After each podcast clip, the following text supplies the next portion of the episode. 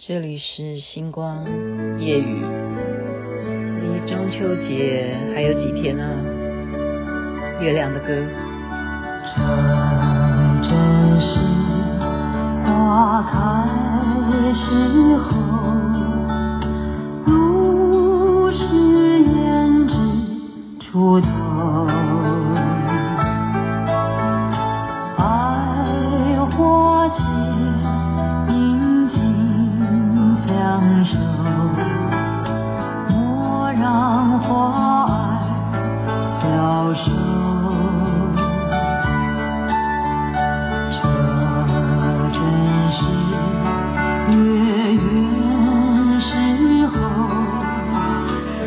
正是月圆时候吗快到了，快到了。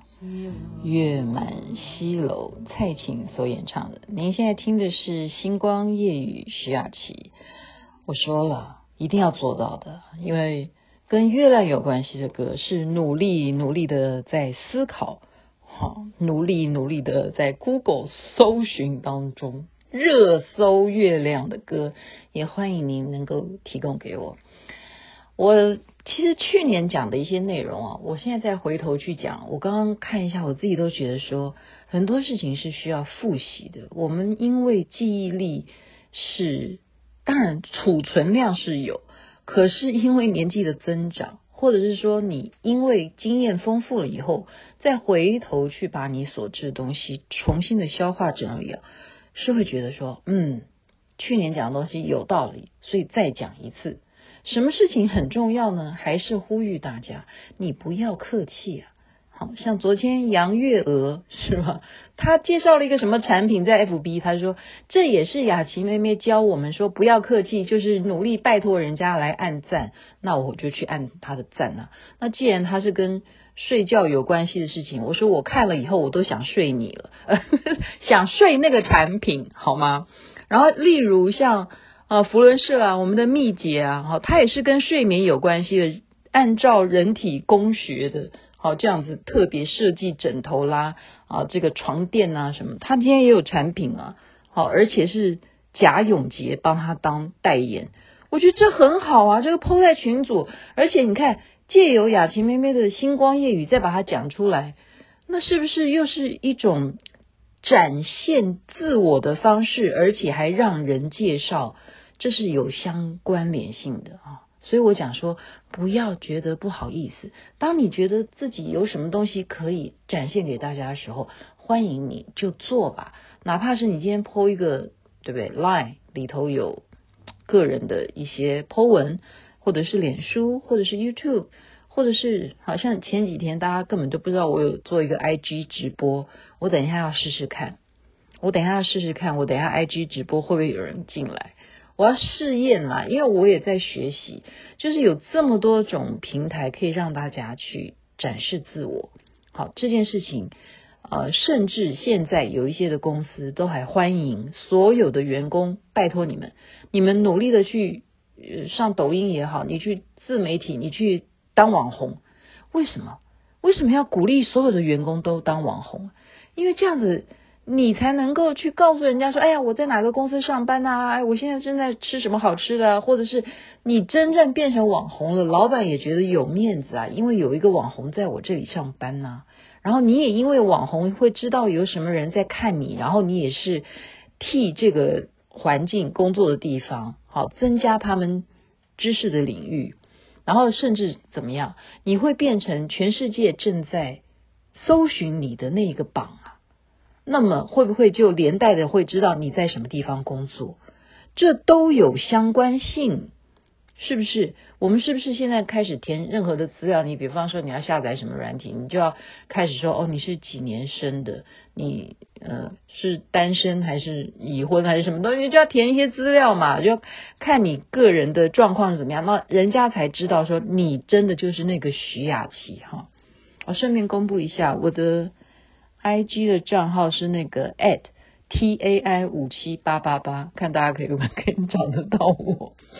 好，所以呢，展示自我这件事情现在是非常非常重要，因为你把它秀出来之后呢，你会被啊数据平台上面会知道说，哦，你会属于哪一类的，那么会有相关的一些工作上面性质的人，他们就知道说，哦，在这一个栏目里头，我可以 Google 到谁，他可以在这里被谁推荐到说啊，这个人他有多少的点阅率，好，这个都是一个先从。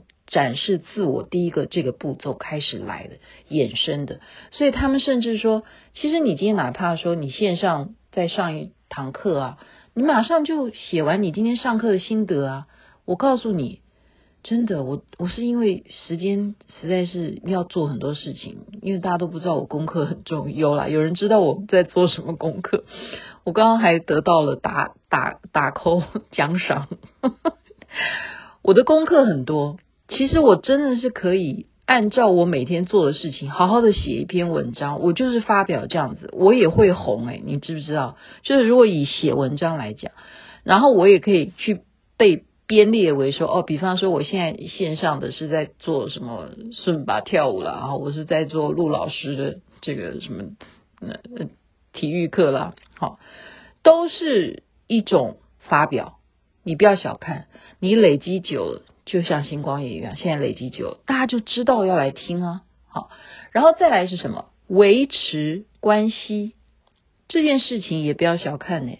我刚刚讲了，你展示自我，好，然后你也分享你自己的情况，然后别人因为你展示的不错，然后也分享出去，让人家介绍，再来很多朋友了，对不对？你开始你有你的群组了，这时候你要怎么样？自己再去。创造自己的群组，也就是说，嗯、同样兴趣的人，同样有这样子的喜欢的人，你自己要主动去组你自己的群组，哪怕你先从五个人开始或怎么样，然后这样子的群组会变成怎么样？它会不断的就就有如我们不要讲老鼠会了，它会不断的在衍生你自己可以去开发你兴趣之外。啊，相关的知识领域，好，就是人都是要求知嘛，你要向上啊，然后再有一点什么？它关系到你的人际关系啊，对不对？所以我现在其实反省我自己，以前不是，呃，应该是说我现在没有像以前那么认真啊。以前我你知道吗？我的脸书哦，我真的是每天按时发表，好，有几个时段大家可以参考。比方说早上九点钟上班时间，中午吃饭时间，或者是下班六点的时间，或者是晚上睡觉的时间，一天有三个时间最适合你发表你要发表的东西。为什么？因为这些时段都是人们最有可能打开手机或者是打开电脑去看有些什么讯息的时候，就会引发关注。好，首先这是时段的问题。再来呢，像以前我。每一个人的生日，真的无骗你。我有多少的朋友在脸书上面，他今天是他的生日，我都会一个一个去祝他生日快乐。我这么认真的在经营我的脸书，我以前真的很认真啊。后来为什么没这样子？因为真的是太多朋友了，不好意思。因为他已经变成四千多个人了，他都会轮到每一天，你都要给多少人祝生日快乐？我真的是负荷不了。我真的是需要请一个小编来做这件事情，哈，真的是很抱歉，没有办法给每一个人祝你生日快乐。但是现在就是你愿不愿意，有没有必要了，哈，就是说你要不要继续做这样的事情，这是一个方式啊，维持一种关系，就好比现在中秋节快到了。你有没有发现，从昨天开始，大家就已经开始互相祝你中秋节快乐。然后像我家楼下那个管理员啊，也要努力来寻找，说到底这一盒月饼是送给哪一户的。